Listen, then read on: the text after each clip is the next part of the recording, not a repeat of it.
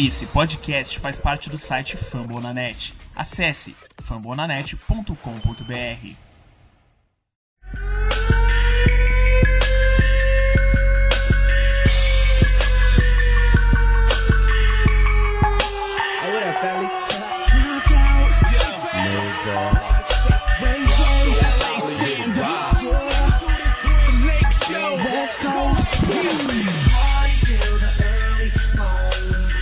Fala galera do Lakers no ar, beleza?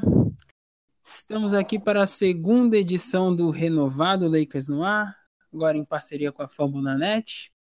Uma edição mais rápida, mas sempre com aquele toque de informação necessário para trazer o melhor do que aconteceu no Lakers desde a última gravação e aconteceu coisa pra caramba. É, Porque a gente é assim. É, não, quase não aconteceu nada. A gente gravou quando o Magic Johnson saiu. Hoje, hoje o Lakers está quase igual, só tudo diferente. É, é no, o podcast reformulado, mas os integrantes responsáveis igual. Exatamente. Eu, Emerson Barbosa, estou de volta depois de, da, da, primeira edição ser brilhantemente apresentada pela Sabrina, que né, é a maior influencer entre nós hoje. Eh, eh, Sabrina Araújo, eu falava assim, ah, Sabrina Araújo aqui está. Agora Sabrina Araújo já alcançou patamares fora de cogitação. Comecei no Lakers no ar, né, gente? Tudo bem, pessoal? Estamos aí, eu vou, eu vou participar um pouco desse episódio, estou aqui na hora da janta. E, enfim, só vim falar um oizinho mesmo, dar minha opinião rápida, mas deixa o Emerson deixar terminar a apresentação aí.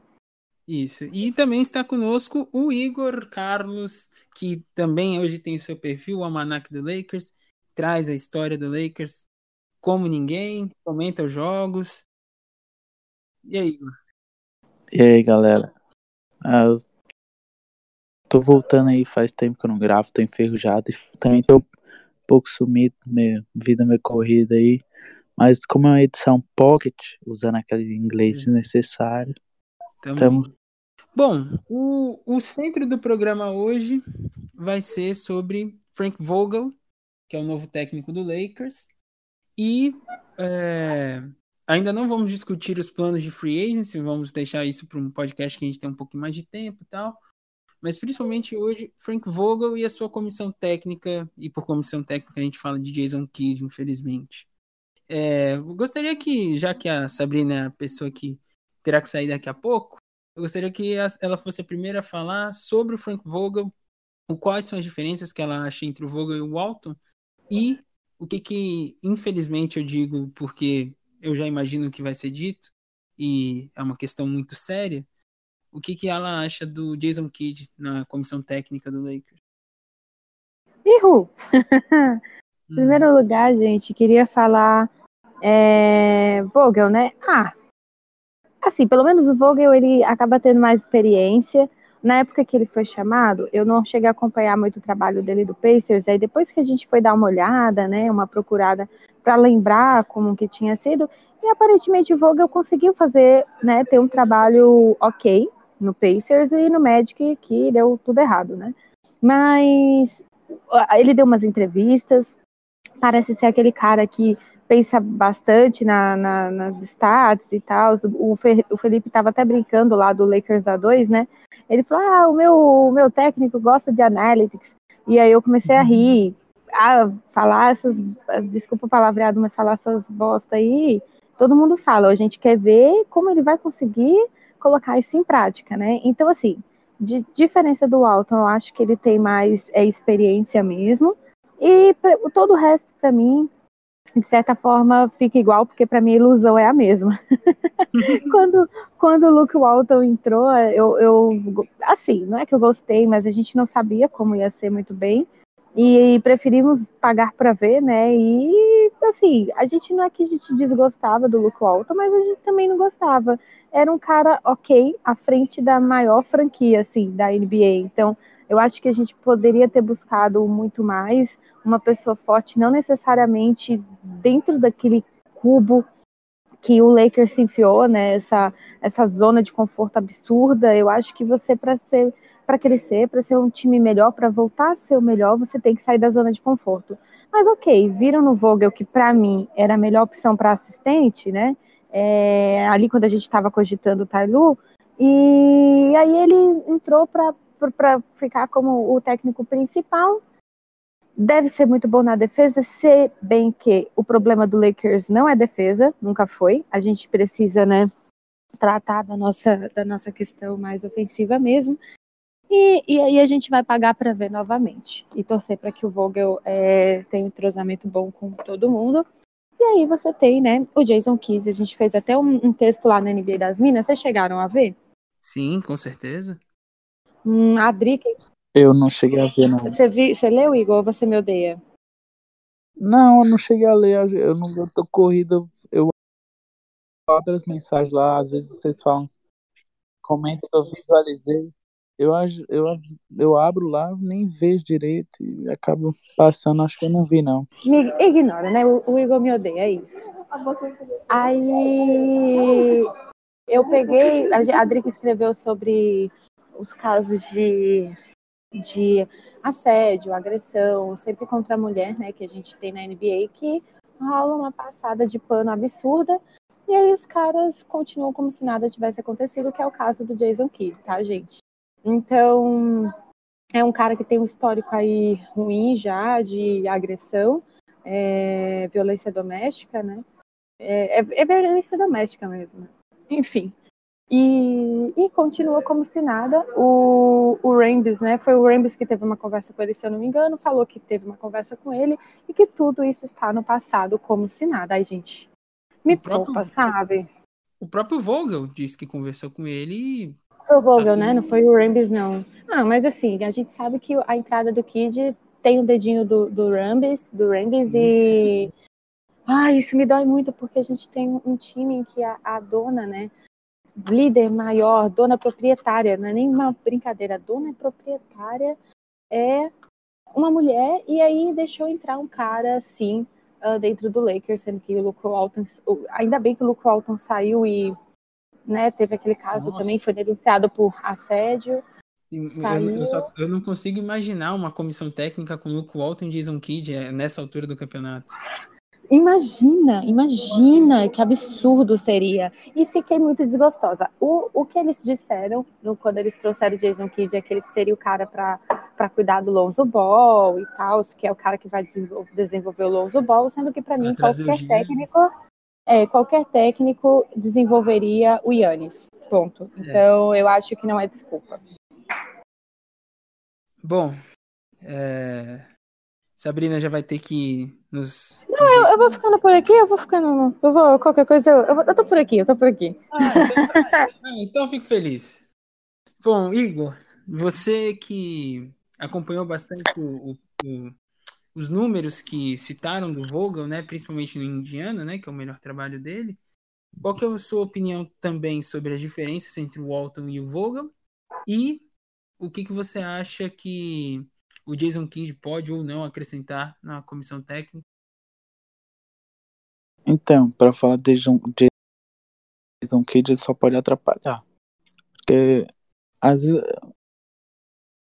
o maior temor quando Tá, tá o Jason Kidd é. Ah, melhorou? melhorou? Meu maior temor, temor contra o, quanto ao Jason Kidd é ele tentar armar um barraco pra derrubar o Frank Vogel, que eu não duvido, porque esse cara, com todo o histórico que ele tem, que a gente já sabe de, de, por exemplo, como a Sabrina falou, violência doméstica e tudo mais, é um cara que eu não confiaria muito e tal.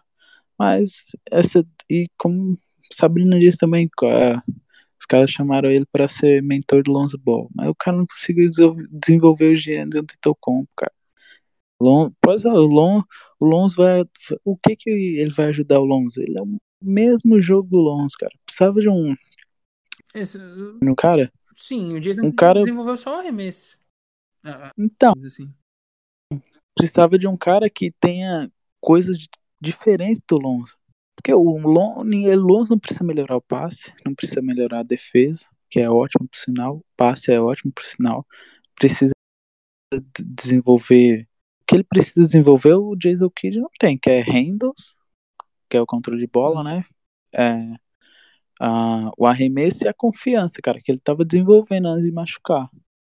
Então é isso. Mas, mas quanto ao Vogel, muita gente fala assim, ah, é um, um Luke Walton. É, um Luke Walton. Um, um cara igual ao Luke Walton. Eu não vejo assim. Eu não vejo assim, porque, por exemplo, a Sabrina falou que esses, essas bostas de analistas que todos falam, todos falam. O Luke Walton não falava. Quem via as entrevistas dele sabe que ele só falava effort e encore uhum. e entre outras coisas para É melhor, é melhor falar tudo, analíticas é? do que encore, né? É. Mas Pô, eu não tô zoando, eu não tô zoando, eu tô concordando, juro. Não, não realmente. E, então, e acho que, o que, um, algo que poderia ser um diferencial seria ele montando sua própria comissão técnica, né? Se o principal assistente dele fosse um cara da confiança dele e tudo mais, já ajudaria bastante. Mas eu acho que ele vai montar uma comissão melhor que o Luke Walton, até porque isso não é difícil. Então aí já é um caminho mais ou menos andado, assim, para ser algo melhor que o Walton foi. E, assim, dando uma pincelada rápida, ele falou, ele falou, assim, bastante na entrevista dele que de shooters e tal, e concentrou, ele falou que quer concentrar bastante uma linha lá, por exemplo, que tem free throws, é, esqueci agora qual, quais eram qual era qual era a sequência, mas se eu não me engano é free throws, é, três pontos da zona morta, infiltração e outra coisa. E por último o, aquele aquele mid, é isso. Então eu acho que é um cara com ideias diferentes, com um trabalho legal em, em, no Pacers, onde ele tinha peças que casavam bem com seu jogo e com um trabalho um pouco que deixa bastante a desejar no Magic. E falando aqui, eu não odeio a Sabrina, o grupo não está rachado, gente. o grupo está fechado. Ah, eu, eu discordo de algumas opiniões dela, que é normal. Eu vou respeitar a opinião dela, mas eu tenho o direito de discordar sempre. Não vou bater palma quando eu acho que ela tá ah, errada. Pronto. E quando, e quando ela não bate palma, quando eu acho que eu tô errado, normal. E, mas é isso aí, vamos seguindo aí. O grupo, o grupo não tá rachado, nunca, jamais esse grupo esteve rachado na história do, do, do Lakers Mar. Só todo só dia. Quando, só quando eu saio do grupo. Eu, eu quando Aquela, aquelas, aquelas discussões assim, acirradas, mas tudo no amor. Tudo normal, é uma família. Na paz. É, é uma normalmente família. Eu passo, normalmente eu passo, normalmente eu passo um mês fora, um mês dentro do grupo, mas é isso, tá tudo bem. E somos uma família. Mas porque você quer saber. Família Nardoni. É... Cala a boca, cala a boca, pelo amor de Deus. É, a pura verdade. Uh, só... E você, e, e, o senhor Emerson, você acha que o, que o Luke Walton e o Vogel são tão diferentes ou tão parecidos assim? Olha, Sabrina, veja bem, eu considero eu entendo quando o pessoal fala que o Vogel e o Walton são bem parecidos, porque os dois falam muito de.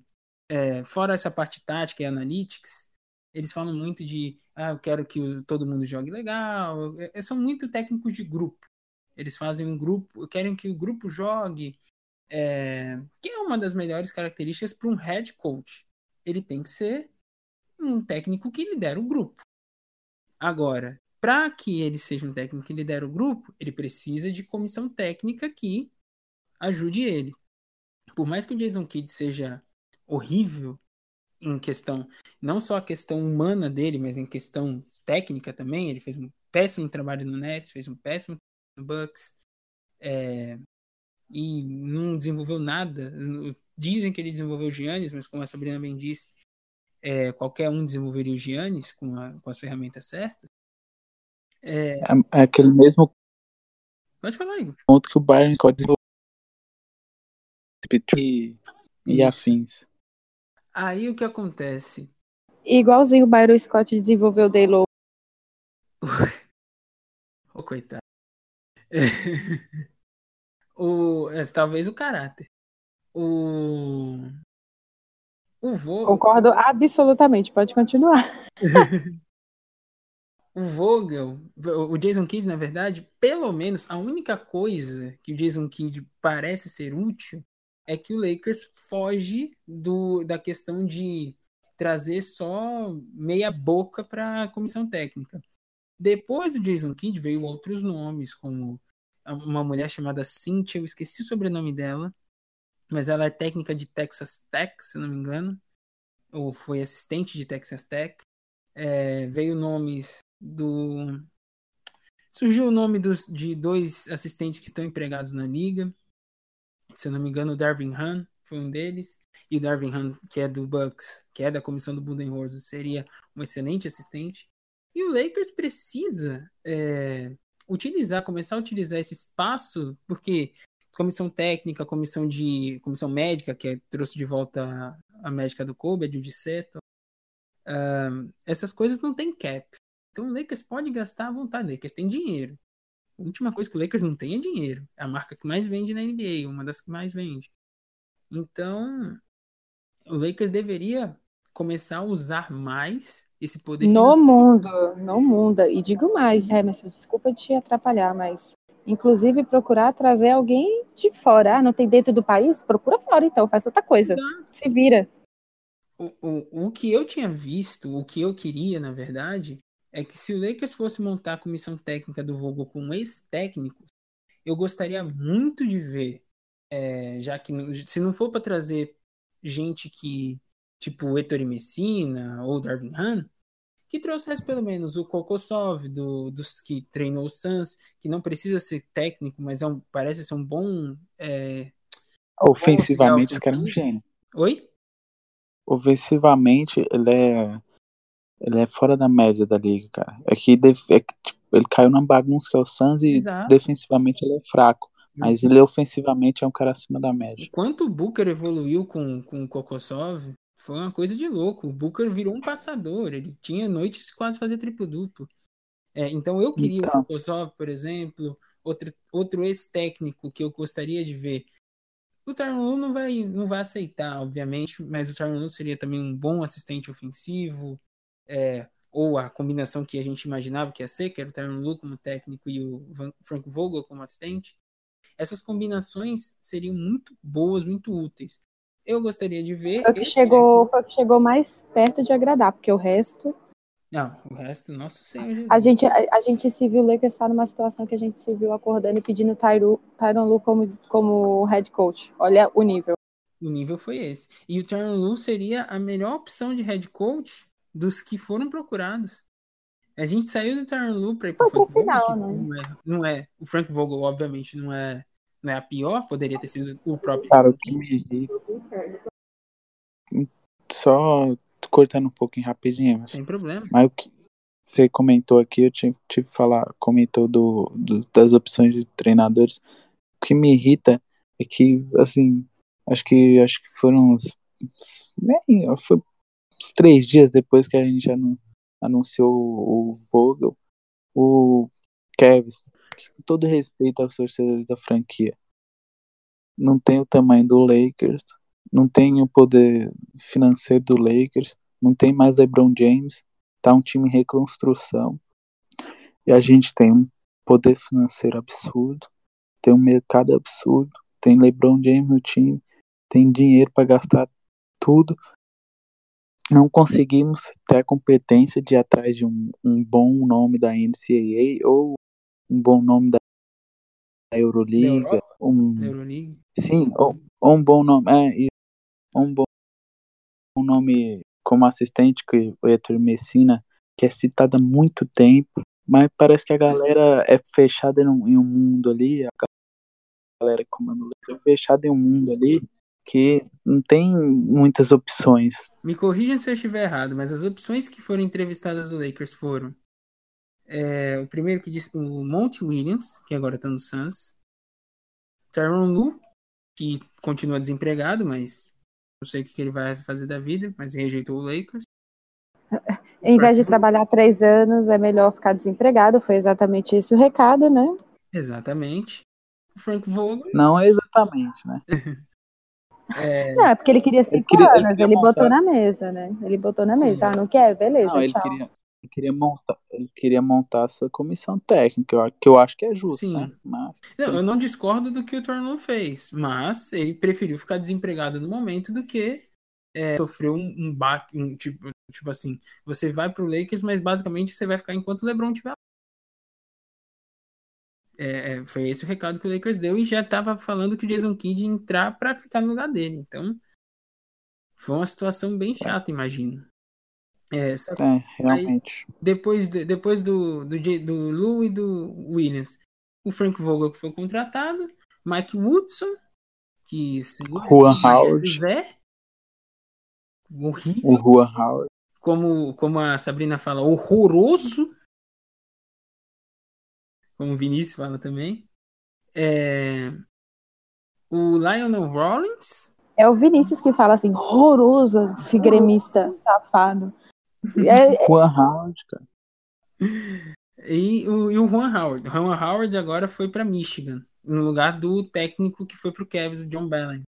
vários nomes horrorosos, inclusive. Horroroso. Não, o Juan Howard seria um bom assistente É aqui, único. Juan Howard, o Howard desses nomes aí, ele, ele sozinho, no caso, seria ele e o Vogel seriam os menos piores, mas a combinação Lu e Vogel seria melhor. Seria, com certeza. O, com certeza o, o Howard, se viesse, infelizmente, ia virar um Luke Walton. Esse, por conta de não ter experiência. Iam fritar ele como fritaram o Luke Walton. No máximo, ia ter o LeBron no, no- Não, não sei não. LeBron é, é parceiro dele, cara. Eu acho que não. Mas iam fritar, acabar fritando. Não, não tô falando o LeBron, tô falando da mídia do Lakers. Ah, eu achei que você tava falando do time. Ah, não, sim. não, não. A mídia de LA ia fritar ele como fritou o Luke Walton. Então, não, não, não ia dar. eu não acho que ia dar jogo. Eu acho que ia dar jogo se ele fosse assistente. Falando em assistente, me lembrei de um outro nome. Pra... A mídia fritar o Jason Kidd não quer, né? Inclusive, trabalho. Ele, quando ele saiu, eu falei, gente, trabalho podre, podre. Eu não gosto, nunca gostei do Jason Kidd. Muito Ah, revoltante. mas, mas o, o pano tá lá para ser passado. Para algumas pessoas só existe pano a ser passado, não existe crítica. O paninho já tá Olha separado. ele, olha ele falando da Ramona, ó. Cara, Eu citei. se Igor, citei nomes? Eu falei algum nome? não citou, não citou. E outra coisa, se o Lakers fosse uma franquia comandada por gente séria, por gente competente, que na verdade por gente que assiste basquete, cara, e vê a, a diferença do Bucks, do Budenholzer, do Bucks do Kid, ele- o- ninguém cogitaria nem colocar ele pra como quinta Verdade. E as assistente. peças, as peças, Ninguém as peças, as peças são muito parecidas. Foi só o trabalho que mudou. Vocês viram que o time tá aí disputando final de conferência.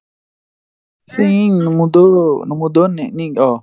Giannis passou de um All-Star para um, para um cara de MVP, MVP. praticamente. Praticamente. O, o Middleton passou de um cara de um bom jogador para um nível All-Star. O Bledsoe, Brogdon Brogdon, passou de um cara-. Passou de um cara praticamente um cara útil para um ótimo jogador. Então a evolução é muito muito fácil de ser notada. E aí é, que, é aí que mora o perigo de ter o Jason Kidd como assistente técnico, ou se a franquia resolver um dia colocar ele como técnico depois de um motim. O fogo é que, como a- o, o- o que eu tava falando do pano, Sabrina, não era referindo a Ramona, embora sim, Ramona para mim passa um pouco por- pano para Ginny Bus. Mas não por. Ah, a Ginny fez um- uma coisa horrível e a Ramona passou pano. Não. São amigas e amigos se defendem. Isso é para mim é comum. Como o Stephen A. Smith é amigo do Magic Johnson e fez aquela entrevista lá no, na ESPN pro Magic Johnson descer o limbo. Aquilo ali foi super, hiper, mega programado. Mas o que eu vejo muito de gente passando pano pro Jason Kidd são, principalmente, ex-jogadores que viraram comentaristas, ou é, ex-técnicos que viraram comentaristas, ou alguns jornalistas que, que cobriram Jason Kidd quando era jogador. Esses caras misturam muito o jogador com o técnico e aí passam um pano feroz. E além dos que querem ter informações dentro do Lakers, né? Como a gente já sabe que aconteceu várias vezes, principalmente com Pelinka e essas coisas, para ter mais informações ali secretas. Então, é, esse pano é, é complicado. É basicamente isso, cara. Mas você tá falando assim, você falou um pouco da mídia fritar o. Eu não vi isso, não, sinceramente. Eu sim, a impaciência dos torcedores, mas é. Mas é notória, cara. Acho que a necessidade de que era trocar de treinador. Né? E o Lakers não demitiu ele, né? O Lakers, ele, eu acho que ele, ele pediu pra, pra sair porque ele queria ir pro Kings. Pra mim tá claro isso. Eu acho, eu acho que o, a mídia, na verdade, segurou demais essa impaciência com o Luke Walton. A gente, assim como a Dini, o Luke Walton não chegou no time ontem, né? Então a gente esperou o primeiro ano, esperou o segundo, só ficou pesado mesmo para ele esse último ano dele lá. Então, eu acho que na verdade a mídia segurou bastante as costas do Luke Walton, assim como a Jeannie, enfim, parecia que ela gostava muito dele. Nunca vou esquecer aquele episódio que ela gravou aquele podcast com o Zach Lowe, né, que ela é, ela, nossa, ela, desenha, ela tinha desenhado que o Luke Walton não sairia do Lakers e que Los Angeles tinha que apoiar Luke Walton e dar todas as ferramentas que ele precisasse para continuar o trabalho dele. Então, a gente já tira daí os atritos que tiveram a, a seguir, né? Dos eventos a seguir. Sim. Os eventos a seguir que foram foram culminando tanto na série. Eu, eu particularmente acho que o Walton saiu nesse. O King chegou e falou: Ó, queremos você aqui. Ele olhou, olhou pro Lakers, viu um, um time que tinha todas as ferramentas para queimar ele. Já todo mundo insatisfeito, o trabalho não estava sendo bem feito e o e o time que não sabia como vai ser o time no ano que vem. Se vai ter jovens, se não vai ter jovens, se vai trocar, se vai para cá, se vai para lá, não sabe. E do outro lado, o Kings, que por mais que não seja uma franquia top, é uma franquia que tem core formado, não vai sair muito mais do onde está. Nos próximos cinco anos ele pode fazer o que quiser e bem entender, que não vai ser cobrado. Se for playoffs, amém. Se não for, amém. Ele falou, eu tô mais seguro aqui, vou para cá comunicou o Lakers e o Lakers também não queria muita coisa com ele, falou, vai com Deus. Ah, eu acho. Não. Eu acho que foi isso. Até aí, né? Isso aí, até aí não é um erro da franquia nem nada. Acho que é uma coisa normal. Não. Que deveria acontecer mesmo, que não tá, não rolou. Não rolou aí, é isso. É isso. Bom, é... Para bater uns 30 minutos, a gente, a gente ainda tem uns 5 minutinhos aqui para bater 30. Vocês têm mais alguma coisa a dizer do Vogel ou vocês querem discutir mais alguma coisa, como um pouquinho de como o Lakers teve sorte com essa pique de loteria? Vamos falar, vamos falar do, do, da história do presidente de operações? Vocês gostaram da Dini ter, ter se mantido essa vaga aí vazia, vocês acham que mais para frente ela vai ser do Rambis? Será que o Pelinka ficou com ódio Nossa, porque não foi para ele? Eu odiei. Nossa, Deus. Eu, eu odiei eu, porque... eu, tô, eu dei até um, uma gastrite aqui agora. Que, dos nomes que você falou, só tem, só tem a Meba aí. E a gente tinha um David Griffin livre, tinha possibilidade de tentar algum, algum outro pouco, né? o Pelicans pegou dois? caras que poderiam tranquilamente ter GM Sim, cara. e tranquilamente ter presidente de operações. Eu acho que, cara, a Jeanne ela faz um papel muito. Ela não. O papel dela é, era questões monetárias da franquia. É, nisso ela é um sucesso. Agora, em questão de basquetebol, ela é, ela é um fracasso, cara. Dá pra você eu colocar. Eu vou pegar, eu vou pegar por amizade fala, é foda. É, eu vou pegar uma fala que o Magic Johnson falou. Que, partindo do pressuposto que é verdade do que ele falou, e eu acredito que ele falou só verdades lá, de uma forma aumentada, mas só verdades. É, quando ele falou do Tim Harris está dando muitas opiniões, o Tim Harris é, é presidente de operações financeiras do Lakers, que não tem nada a ver com basquete. estava começando a dar pitaco no, nas decisões do Lakers. E o Magic Johnson falou uma coisa que eu, que eu concordo. Quando muitas pessoas começam a ter opinião, o negócio acaba descambando. A Dini, é, eu não. Eu, obviamente, quando eu leio o grupo, vejo muitas críticas a Dini Bus. Eu não sou um dos críticos mais ferrenhos a Dini Bus, porque é, ela pegou um trabalho que o Jim Bus fez muito ruim e tava e tá tentando remontar do jeito dela. E conseguiu uma parte remontar do jeito dela. A outra, infelizmente, aí faltou para ela um pouco de, de percepção, na minha opinião. Ela poderia ter se envolvido com mais pessoas que tivessem o feeling do basquete atual. Porque ela colocou o Pelinka e o Magic Johnson, que são duas pessoas que conhecem basquete, não tenho dúvidas, mas um era um ex-agente e o outro um ex-jogador. Tanto que os dois entraram no Lakers e teve, tiveram que estudar a CBA.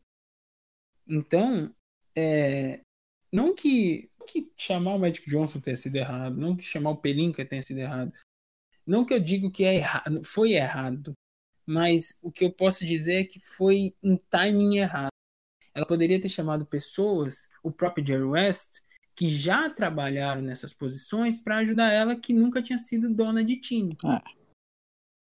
Se ela tivesse se fortalecido. A mesma coisa que eu sempre tive a opinião do Luke Walton. O Luke Walton nunca foi técnico, precisava de uma comissão com ele e não teve.